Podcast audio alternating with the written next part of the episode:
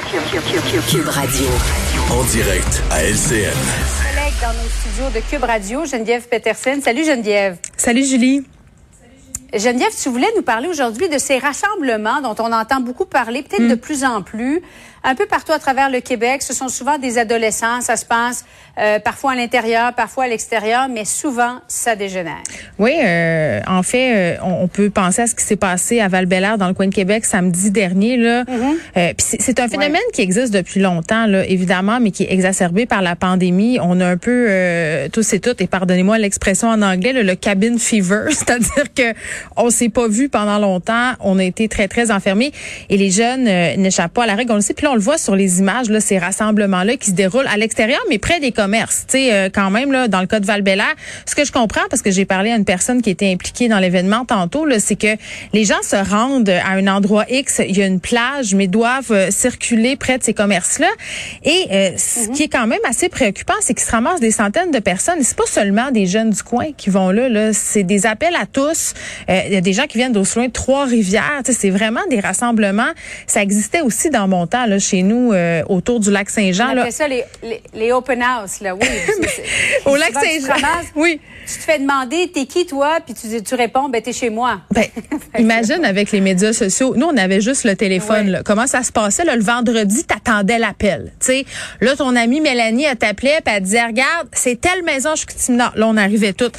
Puis souvent, la police s'en mêlait. Et, et- mais on faisait pas de grabuge ni rien. Mais moi, j'ai assisté à des soirées autour du lac Saint-Jean où les, les gens qui ont des chalets sur le bord du lac euh, capotaient avec raison parce que les gens étaient bien trop nombreux, circulaient sur leur terrain, brisaient le mobilier, parfois même sans vouloir, mais souvent sans vouloir, du vandalisme, des graffitis. Et c'est ce qu'ont vécu les gens à val les commerçants.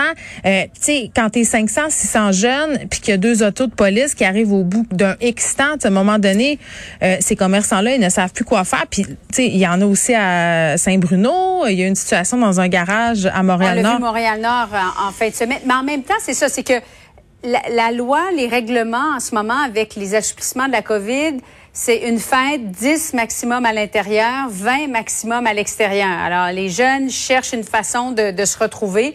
Je dis pas que c'est excusable, mais, mais les parents sont où de, ces- de ces jeunes-là? Ben, ben c- c'est ça. Puis là, je, je vais mettre, euh, regarde, là, je mets tous mes gants, là, mes gants blancs, là. Mais, mais moi, quand je dis qu'il y a des enfants de 13 ans dehors à 11 heures le soir, là, Julie, intoxiqués, là. Puis regarde, je suis pas là pour faire des sermons à personne, là. J'ai eu une adolescence assez rock'n'roll, merci.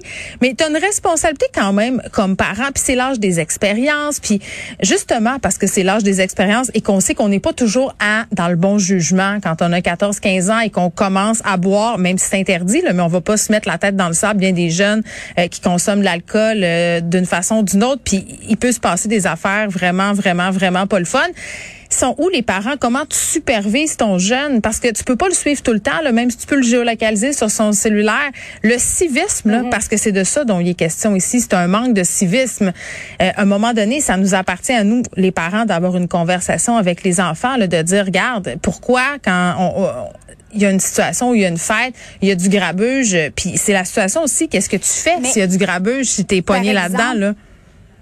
Si ta fille reçoit une invitation, ou est-ce qu'elle en reçoit, ta fille de 15 ans, une invitation euh, Ah. pour, pour un party où tu sais qu'ils seront de toute évidence plus que 20? Écoute, Julie, comment je te dirais bien ça? Chaque vendredi, Bon. euh, sur Instagram, il se passe euh, des petits messages privés où on annonce, comme je te le disais tantôt, on parlait des maisons. Mais moi, je suis à Montréal, donc qu'est-ce qui se passe? C'est les parcs. Les parcs sont envahis de jeunes et ils changent de parc à chaque fin de semaine. Euh, et souvent, puis ma fille me le raconte, là, il y a une présence policière. Mais, mais c'est tu quoi? Je veux, saluer, je veux saluer le, le travail des policiers. Dans la plupart des, des situations, ça se passe très bien. Là. Je, je dois t'interrompre immédiatement. Merci beaucoup. C'est parce qu'on doit aller à la comparution. 15e féminicide, malheureusement, qui est survenu hier du côté de Saint-Donat. Alors, euh, comparution de l'accusé. Voyez son avocat.